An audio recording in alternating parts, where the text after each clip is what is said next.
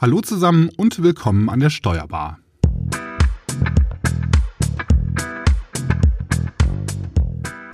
Wir möchten heute über das Thema Verfahrensdokumentation sprechen, und zwar bezogen auf die Digitalisierung und Aufbewahrung von Belegen. Und wir tun das heute mal zu zweit und haben noch zwei Gäste zugeschaltet, die wir euch gleich noch ausführlicher vorstellen. Virtuell gegenüber sitzt mir hier im Studio noch meine Kollegin Franziska Bouillon. Hallo Franzi. Hallo. Mein Name ist Frank Hüsken. Die heutige Ausgabe der Steuerbar wird präsentiert von BMD Kanzleisoftware. 100% digital. BMD ist euer Partner, wenn es um Digitalisierung und ganzheitliche Software für Kanzlei und Mandant geht. Digital, einfach, genial.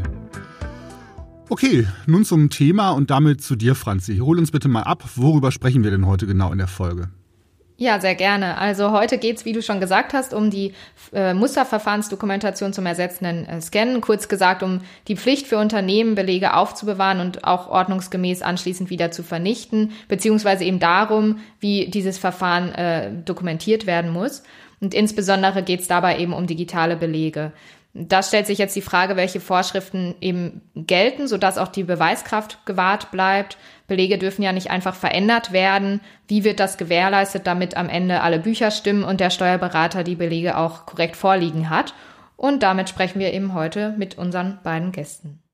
Genau, wir haben heute zwei Gäste bei uns. Zum einen Frau Dr. Franziska Peters und Herrn Tobias Teutemacher. Hallo zusammen. Hallo. Hallo. Ja, Frau Dr. Peters war lange Zeit Rechtsanwältin und Steuerberaterin und ist seit 2012 Richterin am Finanzgericht in Münster und seit 2014 auch Pressesprecherin des Gerichts. Sie ist Dozentin bei verschiedenen Fortbildungsveranstaltungen und Lehrbeauftragte an der Uni Siegen.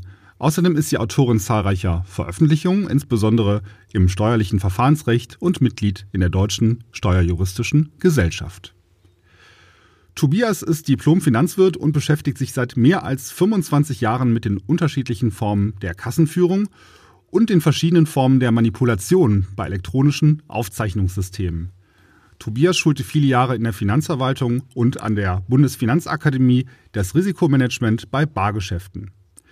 Im Rahmen der Beratungen zum Gesetz zum Schutz vor Manipulation an digitalen Grundaufzeichnungen wurde er im Finanzausschuss des Deutschen Bundestages als Sachverständiger gehört. Ja, meine erste Frage an euch. Was macht das Thema GOBD denn generell oder gerade jetzt so wichtig? Ja, ich fange mal ganz kurz an, aus, aus der Sicht der Finanzverwaltung das kurz zu erzählen. Die GOBD, das sind ja praktisch die Erklärungen, die Erläuterungen der gesetzlichen Vorschriften und äh, die gesetzlichen Vorschriften sagen ja, es muss alles einzeln aufgezeichnet werden, digital einzeln aufgezeichnet werden. Das muss entsprechend, was digital aufgezeichnet wird, digital aufbewahrt werden, in der Regel zehn Jahre lang. Und äh, die äh, GOBD erläutern praktisch, wie jeder Unternehmer, jedes Unternehmen das in der Praxis umzusetzen hat. Aus richterlicher Sicht muss man jetzt erstmal sagen, so ein bisschen Wasser in den Wein gießen und sagen gar nicht. Äh, das ist, äh, also das ist, ist jetzt natürlich überspitzt. Also die Gerichte prüfen keine Verwaltungsvorschriften. Ne? Das ist, äh, wir, wir prüfen das Gesetz. Aber natürlich sind äh, gerade solche umfangreichen BMF-Schreiben äh, wie die GOBD immer auch für uns ein wichtiger Indikator, wie die Finanzverwaltung bestimmte Vorgänge sieht und sind von daher natürlich etwas, was wir dann im Meinungsspektrum berücksichtigen, äh, wenn wir uns mit äh, Fragen, insbesondere auch zur digitalen Kassenführung auseinandersetzen. Das sieht man ja auch zum Beispiel an dieser äh, BFH-Entscheidung ähm, äh, zu den Kassenaufzeichnungen aus 2015. Na, da hat der BFH ja das, die GOBD auch in einem einzelnen Punkt bestätigt. Ja, das ist ja, wenn ich da ganz kurz mal eingreife, das ist ja immer diese Diskussion zwischen Richtern und Finanzbeamten. Äh, wir Finanzbeamte sind an diese BMF-Schreiben, an, also an die Verwaltungsanweisungen gehalten. Richter sind äh, eben nicht an diese Verwaltungsanweisungen gehalten. Die sind ja unabhängig, für die gilt nur das Gesetz. Und diese Verwaltungsanweisungen regeln ja, wie bundesweit alle Finanzbeamten letztendlich das Gesetz, die gesetzlichen Vorschriften, und wir reden ja hier letztendlich um die wichtigen Aufzeichnungen und Aufbewahrungsvorschriften, entsprechend auszulegen sind. Mhm. Die GOBD-Verwaltungsanweisungen des Ministeriums sind ja seit 2014 in Kraft, nun seit dem 31. Dezember, also genau genommen seit dem 01.01.2015. Und letztes Jahr im Januar sind dann ja vom Gesetzgeber noch einige Anpassungen vorgenommen worden. Was sind das im Einzelnen für Änderungen? Ja, also äh, ich muss dich da so ein bisschen korrigieren, Frank. Also die äh, GOBD äh, Viele sagen, die gibt es erst seit dem 01.01.2014. Diesen Begriff GOBD haben wir letztendlich seit äh, 2014 und äh, die GOBD als solche gelten auch erst ab dem 01.01.2015. Aber das muss man historisch sehen. Wir hatten ursprünglich hatten wir schon seit 1995 die äh, Grundsätze ordnungsgemäßer Speicherbuchführung, die GOBS. Dann kamen noch die äh, praktisch die Anweisungen zum Datenzugriff, die GDPDU hinzu.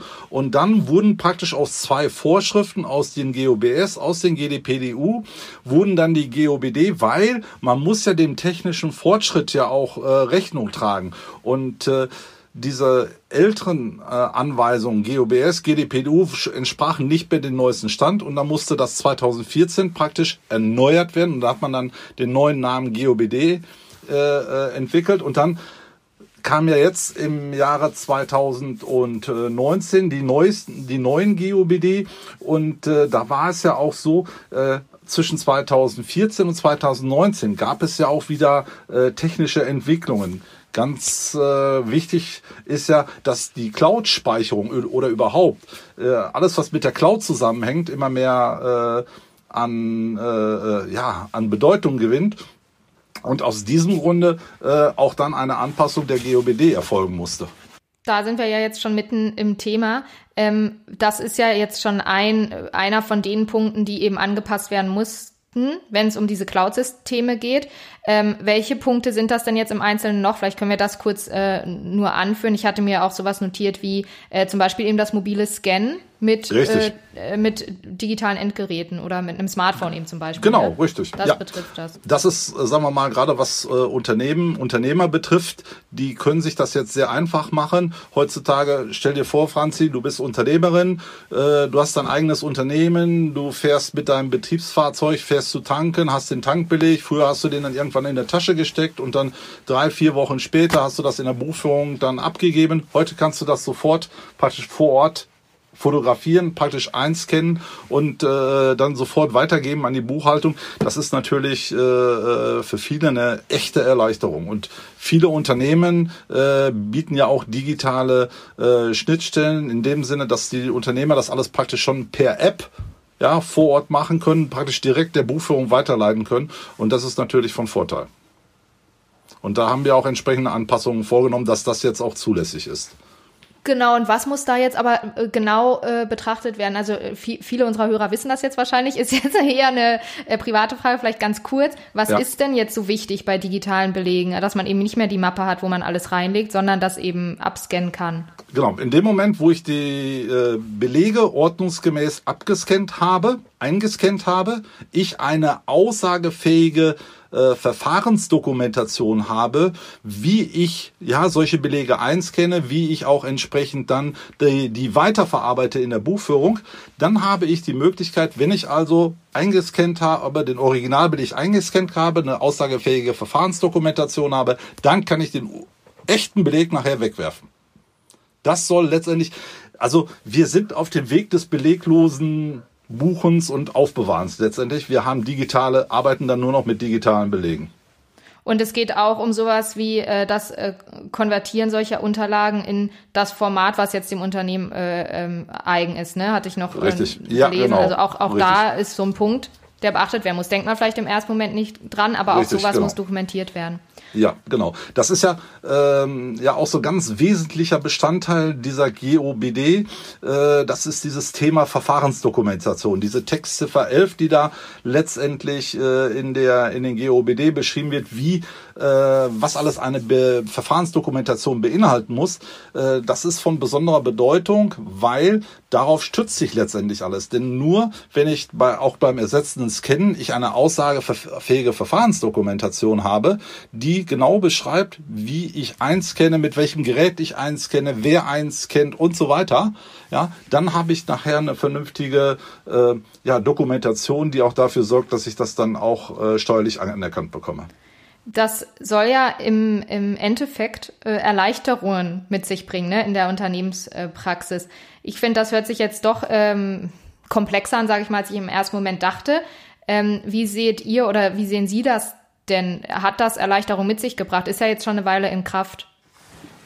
Also aus der Praxis muss ich sagen, dass immer mehr Be Betriebe umschwenken auf äh, digital äh, digitale Buchführung, sprich Einscannen von Belegen, gerade in großen Unternehmen, in Konzernen. Da ist, arbeitet man eigentlich fast nur noch mit äh, Digitalisierung von Belegen und äh, man hat da gar nicht mehr diese Wände von Ordner als Prüfer, die man dann prüfen muss.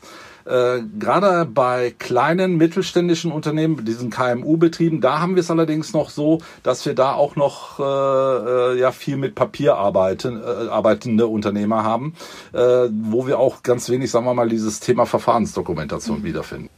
Mir ist äh, also ein Punkt an der Stelle äh, noch wichtig, das ist auch eher ein Punkt für kleinere und mittlere Unternehmen, aber das ist so ein bisschen meine Erfahrung, die ich so in den letzten Jahren mache, seit das Thema da an Fahrt aufnimmt die, die Betriebsprüfungen werden zunehmend formaler und es bestehen immer Aufgriffsrisiken oder Anlässe bei Medienbrüchen. Ja, also wenn man zum Beispiel gerade dieses einmal scannt, einmal in Papier, dahinter steht ja auch die Frage, muss ich immer alles elektronisch speichern, kann ich oder kann ich auch weiter in Papier ablegen? Aus meiner Sicht ist äh, ein Medienbruch für sich genommen noch kein äh, formeller Fehler. Ähm, äh, das kann vielleicht äh, die, die Prüfung ein bisschen erschweren, wenn das nicht alles in einem Format ist.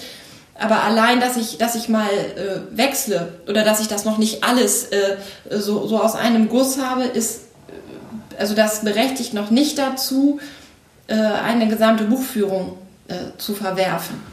Ja, das ist aber also Verständnisfrage, das ist das ist ja nicht vorgeschrieben, oder? Also wenn man äh, den digitalen Weg wählt, muss man das ja nicht komplett digital machen oder wenn man den Papierweg genau. wählt, muss man das ja auch nicht komplett auf genau. Papier. Man kann schon mixen sozusagen. Genau. Ja, okay. Genau, genau. Also das ist nur, das ist jetzt nur ein Erfahrungswert, dass ich sehe und das sind auch Fragen, die ich so aus Fortbildung mitnehme. Äh, immer wenn es da zu Medienbrüchen kommt, Teil digitalisiert, Teil in Papier oder der Klassiker ist ja eigentlich, ich habe ein System, das gar nicht dauerhaft speichern kann. Das ist nochmal eine andere Frage, aber ähm, dann würde ich sagen, dass das, das hindert für sich nicht äh, die Ordnungsmäßigkeit der Buchführung. Man hat natürlich ein Thema oder man kann ein Thema bekommen, ähm, aber am Ende ist das für sich genommen kein äh, Fehler im, im Rechtssinne, der dazu führen könnte, die ganze Buchführung äh, zu verwerten. Ich stelle mir die Frage, wie, wie manipulationssicher das Ganze ist. Wenn ich einen Beleg habe, den ich dann theoretisch ja manipulieren und standfotografieren und weiterleiten könnte, äh, ist, da nicht, ist das nicht gefährlich oder gibt es da, gibt's da Erhebungen, wie, wie hoch da der Anteil der, der Manipulationen ist? Äh, es ist ja grundsätzlich so, dass äh, äh, wir sollten vielleicht mal so von, von, von, der, von der gesetzlichen Linie hingehen, äh, rangehen an die ganze Sache. Wir haben ja letztendlich im Gesetz nicht vorgeschrieben, ob wir jetzt digital aufzeichnen oder äh, ob wir in Papierform aufzeichnen oder die Buchführung führen. Äh, wichtig ist aber, dass diese Buchführung, die uns dann, also den Betriebsprüfern in der Finanzverwaltung vorgelegt wird, dass diese Buchführung auch äh, progressiv und retrograd prüfbar ist. Das heißt, dass ich praktisch vom Beleg bis hin zur Steuererklärung jeden einzelnen Schritt äh, nachvollziehen können kann. Das ist progressiv, beziehungsweise ich auch von der Steuererklärung zurück zum Beleg jeden Schritt nachvollziehen kann. Und das Wichtigste ist, ich brauche eigentlich, ja, das ist eigentlich ein Grundsatz, den kennt jeder äh, äh Steuerberater, jeder Rechnungswesenschüler. Ich brauche für alles letztlich einen Beleg, also keine Buchung ohne Beleg. Und solange ich äh, äh, den Beleg ordnungsgemäß abgelegt habe, entweder in Papierform und oder in digitaler Form und ich das nachvollziehen kann, habe ich auch keine Probleme. Die Schwierigkeit tritt nur dann auf, wenn ja äh, ich eben mich an diese ja, äh, äh, an diese gesetzlichen Vorschriften nicht halte. Und äh, mit, äh, in Bezug auf äh, die, diese Unveränderbarkeit, die ja gesetzlich gegeben sein muss, das ist ja äh, heutzutage äh, mit den, bei den Kassen haben wir schon eine technische Sicherheitseinrichtung. Man, man arbeitet dran, diese Unveränderbarkeit äh, letztendlich zu gewährleisten. Äh, das Problem ist die kriminelle Energie der einzelnen Leute.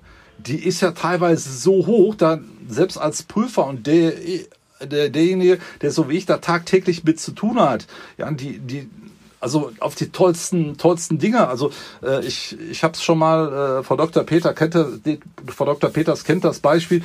Da geht man in einen, äh, äh, einen Weinladen rein oder in einen äh, Feinkostladen rein, möchte gerne für jemanden zum als Geschenk eine Flasche Champagner kaufen der gibt, äh, packt das alles schön ein, gibt aber in seine Kasse nicht eine Flasche Champagner für 42,95, sondern gibt eine Banane für 3, 93 Cent. Ja, also das ist eine Manipulation. Äh, ja, wenn da jemand nicht, äh, sagen wir, vor Fach ist oder sich gar keinen Beleg geben lässt, also, äh, der merkt das ja gar nicht. Und äh, das ist eben äh, die, die Schwierigkeit, die wir in der Praxis haben. Klar, es ist vorgeschrieben, unveränderbar, aber äh, viele Leute sind leider nicht äh, so, die sind dann, genau, nicht so ehrlich und dann haben wir diese Probleme. Mhm. Welche Eindrücke, Frau Dr. Peters, zur Umsetzung der neuen GOBD ergeben sich denn aus der Sicht des Gerichts? Gibt es da auch ähm, so spezielle Fehler, die oft vor, vor Gericht landen? Wie sehen da die Strafen aus? Ähm, können Sie das mal so ein bisschen aus Ihrem Alltag erzählen? Das ist eine super Frage, weil sie gleich ein, ein, weil ich da gleich ein paar Dinge auf einmal entkräften kann. Äh, vielleicht enttäusche ich Sie auch ein bisschen. Ich bin ja Finanzrichterin und äh, wir sind eine reine Rechtsschutzinstanz. Das heißt, bei uns wird erstmal niemand bestraft. Also wir sind jetzt auch mal an die Hörer Ihre Rechtsschutzinstanz gegen das Finanzamt. Wenn Sie da nicht zufrieden sind mit Ihrem Steuerbescheid, mit dem Verhalten der Betriebsprüfung, mit der Hinzuschätzung, dann kommen Sie zu uns. Über die Strafen entscheidet der, der Kollege beim, beim ordentlichen Gericht. Ähm, und äh, das ist, das ist äh, der erste Punkt. Wir bekommen äh, das hatte ich ja eingangs gesagt, die, äh, also ich sage mal in Anführungszeichen, GOBD-Fälle ähm, natürlich nicht mit, mit der Frage speziell gerichtet auf eine bestimmte Textziffer der GBD, aber wir, ich sehe schon, äh, dass diese ganze, die Fragen rund um die Digitalisierung an Bedeutung gewinnen. Und das geht immer, äh, und da sieht man natürlich auch, dass man auf der einen Seite bei den Prüfern da, wo die Fälle ja ihren Ausgang nehmen, eine, immer so ein Informationsgefälle hat, also das Bedürfnis, das eingesetzte Datenverarbeitungssystem erstmal zu verstehen ähm, und äh, dann auch äh, das Bemühen, diese Daten, ähm, also auf Revisionssicherheit und so weiter zu überprüfen. Ähm, und äh, das versuchen wir dann im gerichtlichen Verfahren auch. Ne? Also wenn wir bestimmte, wenn da sich aus dem Betriebsprüfungsbericht Auffälligkeiten ergeben aus Sicht des Prüfers, versuchen wir das natürlich äh, auch nachzuvollziehen. Und an Bedeutung gewinnen gerade diese Fälle äh, der, der Überprüfbarkeit. Also die Frage, wann, was brauche ich, um die richterliche Überzeugung zu gewinnen, dass diese Buchführung richtig ist, dass dieses erklärte Ergebnis richtig ist. Ähm, und da muss ich sagen, sind wir äh, bei Gericht, was unsere so Informationsquellen betrifft, etwas großzügiger. Also wir versuchen uns dann von dem reinen, der reinen Datenverarbeitung zu lösen und weitere äh, Umstände, Sachverhalte aus dem betrieblichen Geschehen einzubeziehen. Also wenn Sie jetzt mit dem Beispiel mit dem Scannen und da hat jemand nicht aufgeschrieben, wer scannt, das würde mich nicht stören. Ne? Da würde ich fragen, wer scannt. Und das ist nur ein Beispiel. Also wir sind da einfach dadurch, dass wir nicht gebunden sind an die GOBD in ihrer Reihenform, können wir da weiter schöpfen, was die Sachverhaltsermittlung betrifft. Ja, das ist ja genau die, die, die, die, die, die Krux, die wir ja, ja im Rahmen der Betriebsprüfung ja haben. Wir haben es äh, ja in den Unternehmen nicht äh, nur mit Kassen zu tun, oder, sondern wir haben da komplexe äh, Datenverarbeitungssysteme. Wir haben äh, teilweise vorgelagerte Warenwirtschaftssysteme. Wir haben äh, große Datenbanken, Datenbankmanagementsysteme mit einer Vielzahl von äh, Datenbanktabellen, mit Prozeduren, die müssen A verstanden werden. Dann äh, muss man ja auch immer überlegen, äh, die Daten, die wir zur Verfügung gestellt bekommen im Rahmen des Datenzugriffs durch die Steuerpflichtigen. Das ist ja nur ein, ja, ein, ein Auszug. Wenn der vielleicht eine Milliarde Tabellendaten äh, hat, dann kriegen wir davon vielleicht mal 100.000. Und äh, dazu, da müssen wir dann prüfen, ob das ordnungsgemäß ist. Und da ist es ja eben auch, und deshalb ist ja auch die, diese Finanzverwaltung äh, gerade in diesem Punkt Verfahrensdokumentation so ähm, ja, hinterher, dass wir aussagefähige Verfahrensdokumentationen bekommen. Denn äh, nur wenn wir so etwas haben, äh, können wir auch verstehen. Und äh, es ist ja so, der Steuerpflichtige muss letztendlich für alles klar die Verantwortung übernehmen. Aber der weiß ja selber ja auch nicht, was in diesen 100.000 äh, äh, Datensätzen ist, die wir bekommen. Ganz, ganz wichtiger Punkt. Sie, der eine oder andere weiß vielleicht so aus dem Schrifttum, dass ich jetzt kein Riesenfan der Verfahrensdokumentation bin. Aber eins muss man sagen, äh, man muss dieses Informationsgefälle zwischen Finanzverwaltung und Unternehmen äh, ausgleichen. Und ein anderer Punkt ist auch, äh, dass diese, dieser Filter, der oft gesetzt ist in diesen in Vorsystemen ähm, und über diese GDPDU-Schnittstelle oder GOBD-Schnittstelle, dass die oft nicht mit steuerlicher Brille programmiert ist. Ich habe neulich auf einer ähm, Fortbildung mal, dass das, da habe ich, da ich mich richtig erschrocken. Ähm, da waren am Ende, dieses, das war ein Unternehmen, das hat keine Quittung ausgestellt, zumindest waren im Vorsystem keine Quittungs, äh, keine Quittung hinterlegt und dann ergab sich aber nach Anwendung dieser GUBD-Schnittstelle in den gefilterten Daten waren plötzlich Informationen zur Quittung. Ne? Und das kann weder der Steuerpflichtige wissen, noch die Finanzverwaltung. Aber das, diese Filter können dann dazu führen, dass am Ende im Rahmen der, der Weiterverarbeitung der Daten, Schnittstellenverprobung, SRP und so weiter, man nicht mehr zu richtigen Ergebnissen kommen kann. Das heißt, es ist einmal natürlich Aufgabe der Berater, das dafür zu sensibilisieren. Aber da kann tatsächlich eine Verfahrensdokumentation helfen, wenn man daraus eben mehr sehen kann, was ist das für ein System und wie sind die Schnittstellen programmiert. Also es ist am Ende dann doch wieder so eine, äh, kann es eine Unterstützung ja. sein, ne? Auch wenn es eine zusätzliche Belastung vielleicht ist, aber am Ende ähm, genau. ist es dann für den Einzelnen doch eine Unterstützung, um Dinge nachweisen zu können. Äh, um das Ganze noch weiter zu ähm, verkomplizieren, haben wir ja vorher schon Cloud-Systeme angesprochen. Ähm, welche Schwierigkeiten ergeben sich denn daraus noch? Weil bei der Cloud ist es ja so, dass das dann eben extern sozusagen ja äh, liegt die, die Datenspeicherung extern vorliegt. Was, was für Schwierigkeiten ergeben sich daraus oder Änderungen, Neuerungen? Also äh, bei den Cloud-Systemen äh, muss man muss man erstmal berücksichtigen, dass äh, wir äh, erstmal prüfen müssen, wo liegt die Cloud überhaupt. Die Schwierigkeit ist ja, äh, man weiß ja nicht, die Leute sprechen immer von der Cloud und äh, äh, wichtig ist es, dass für, für uns erstmal die Cloud, also für die Finanzverwaltung, dass die Cloud im Inland äh, belegen ist. Das heißt, der Server, der Rechner oder die, die, äh, die Serverfarm, wo letztendlich die Daten drauf liegen, sollten im Inland sein, weil in dem Moment, wo die im Ausland sind, dann sind natürlich dort äh, andere Rechtsvorschriften. Da müssen bestimmte Anträge äh, beim Finanzamt eingereicht werden und äh, wenn die dann äh, vorliegen, dann ist das ordnungsgemäß. Das ist also das erste Problem. Wo steht letztendlich die Cloud?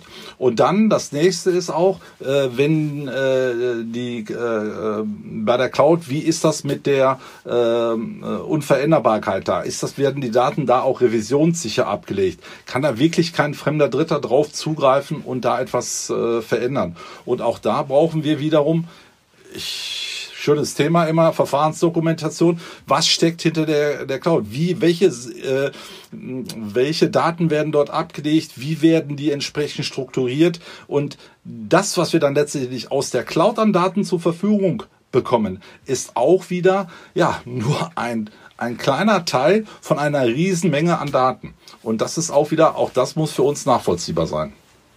Und das ist die Schwierigkeit. Ähm, okay. Äh, verstehe, äh, glaube ich zumindest, dass ich das einigermaßen verstanden habe. Ähm, ich gehe gerade im Kopf nochmal durch, über welche Punkte wir jetzt alles gesprochen haben. Das sind ja äh, doch schon einige To-Dos, die da auf den Steuerpflichtigen zukommen. Äh, wie kann denn jetzt da der Steuerberater ähm, unterstützen? Also was, was kann der Steuerberater tun, um seinen Mandanten zu unterstützen? Ja, das muss jetzt eher Herr Teutemacher sagen, weil er strenger ist als ich. okay. ja, Sie, können ja, Sie können ja anfangen und Herr Teutemacher ergänzt. Also ich würde erstmal sagen, die, die Top-Tipp aus, aus richterlicher Sicht ist, das ist ein Thema Beweisvorsorge. Ähm, ich will erstmal wissen, wie das funktioniert. Ich will wissen, wie Datenverarbeitungssysteme, die im Rahmen der steuerlichen Buchführung eingesetzt werden, wie die funktionieren, wie die programmiert sind, wie die im Einzelfall eingesetzt werden. Das ist zum Teil ja, kann das nur der, der Systemhersteller liefern. Ne? Ähm, aber diese, da, da spielt eben auch diese Erläuterung eine Rolle. Ne? Das ist das, was die, was die GOBD Anwender und technische Systemdokumentation nennen. Ähm, nächster Tipp von mir wäre, sich wirklich darüber zu informieren und klar zu werden, wie äh, die Schnittstellen dieser Systeme programmiert werden und im Zweifel in der Betriebsprüfung auch darauf zu dringen, dass neben diesem Z3-Zugriff oder vielleicht auch ein Z1-Zugriff gemacht wird und das System selbst ähm, geprüft wird durch den Prüfer, um sicherzustellen, dass äh, da nichts verloren geht und auch die richtigen Daten äh, da vorhanden sind. Und ähm, dann habe ich noch einen dritten Tipp, aber das ist ein Tipp für die Finanzverwaltung, den kann ich dann gleich okay. sagen. Bitte merken. ja. Ja, also bei, äh, bei der Finanzverwaltung ist es ja so, äh, zunächst einmal ganz wichtig, dass ich digitale, wenn ich digitale Grundaufzeichnungen habe, dann äh, egal aus welchem Vorsystem, wir haben ja eine äh, Vielzahl von äh, Vorsystemen in der Praxis, die, wo ja teilweise die, die Steuerpflichtigen selber noch nicht wissen, dass sie, dass sie da entsprechende äh, Aufzeichnungen führen müssen. Das geht ja an, nicht nur von Kassen, das geht von der Lohnbuchhaltung, von der Anlagenbuchhaltung, von der Finanzbuchführung, von dem Warenwirtschaftssystem, in der Apotheke, in der Bäckerei. Ähm, also eine Vielzahl alles, was digital ist, muss auch digital aufzeichnen und müssen auch entsprechende digitale Daten äh, für die Finanzverwaltung aufbewahrt werden. Das heißt also sicherstellen, dass die Daten auch gesichert werden über Backups, über äh, äh, äh, Archive. Da, es gibt so viele Firmen, die da auch entsprechende äh, revisionssichere Archive anwenden.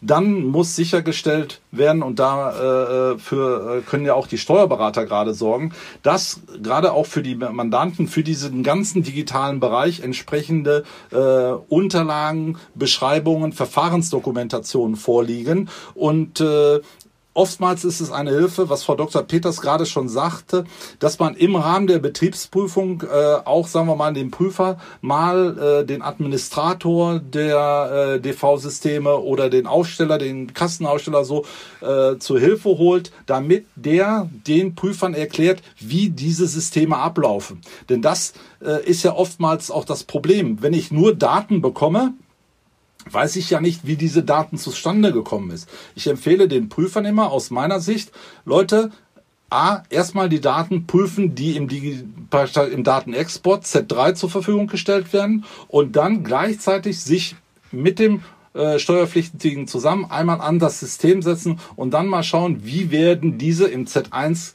Zugriff oder Z2-Zugriff, ja, diese Daten digital ver äh, äh, verarbeitet. Und wenn das gewährleistet ist im Rahmen der Prüfung, denke ich mal, äh, äh, ja, dürfte es da von formeller Seite keine Schwierigkeiten geben. Okay. Frau Peters, Sie hatten noch einen äh, Tipp für die Finanzverwaltung?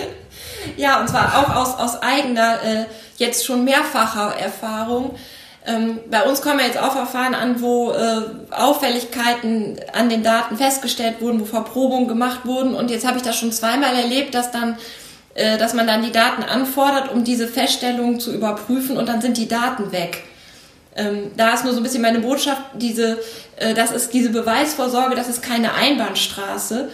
Ähm, da muss eben auch die Finanzverwaltung sicherstellen, trotz Prüferwechsel oder äh, Arbeitsplatzwechsel, dass die Daten dort äh, weiterhin vorhanden sind. Und das andere, was mir an der Stelle wichtig ist, geht vielleicht ein bisschen äh, quer ab äh, vom Thema, aber es hat zumindest auch was mit Daten zu tun. Das ist auch, ich, es ist keine Einbahnstraße. Ne? Also die Frage, was am Ende mit diesen Daten passiert, Verprobungsergebnisse und so weiter. Ähm, wir fordern das als Gericht dann an. Ne, klassisches Beispiel SRP-Berechnung, Ausbeutekalkulation äh, oder ähnliches. Ähm, und dann ist das wichtig, dass der Steuerpflichtige das auch äh, zur Verfügung hat, um das nachvollziehen zu können.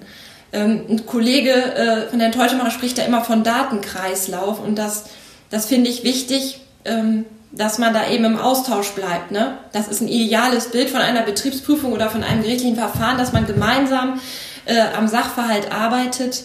Ähm, aber daran ja, kann man ja arbeiten, an dem Ja, doch. Also äh, da kann man äh, stundenlang drüber diskutieren. Also wenn Sie gerade äh, von der Richterin hören, dass diese, dieser Datenkreislauf wichtig ist. Das ist ja äh, oft auch immer äh, ein Problem in der Praxis, dass man dann immer mehr Daten, man bekommt im Rahmen äh, äh der äh, Eingang, des Eingangsgesprächs mit dem äh, Steuerberater, mit dem Steuerpflichtigen, bekommt man dann Daten zur Verfügung gestellt. Dann stellt man fest, oh, die Daten sind äh, nicht vollständig oder da sind auf Auffälligkeiten dran, da möchte man etwas näher äh, äh, mal nachfragen und da tun sich äh, oftmals auch die, die äh, der Steuerpflichtige ist wohl gewillt, aber die die Hersteller, die sind dann äh, äh oft die Probleme äh, die Problemkinder, sagen wir mal so, weil die dann nicht die Informationen, die eigentlich der Prüfer dringend braucht, um dann äh, weiter prüfen zu können, weil bestimmte Auffälligkeiten äh, aufgetreten sind, die der Steuerpflichtige nicht erklären kann, die vielleicht technische technischer Natur sind,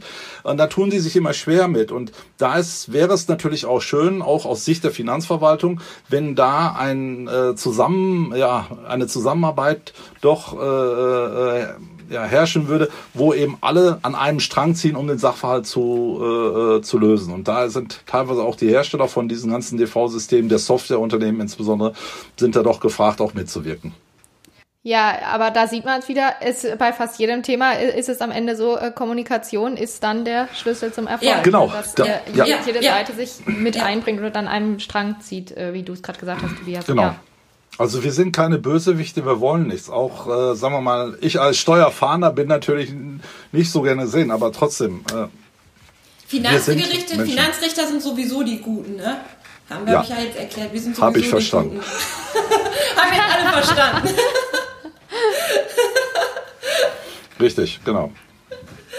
Ja, Herrn Stern-Steutemacher kann man vor beiden Gerichten begegnen. Wir haben das jetzt, wir haben das jetzt verstanden. Das ist ja auch mal eine Frage, wo man gerade steht. Ja, haben wir noch was? Ähm, äh, inhaltlich. Ja, also genau, wenn die Gäste noch was haben, gerne. Ansonsten hätte ich noch einen Hinweis.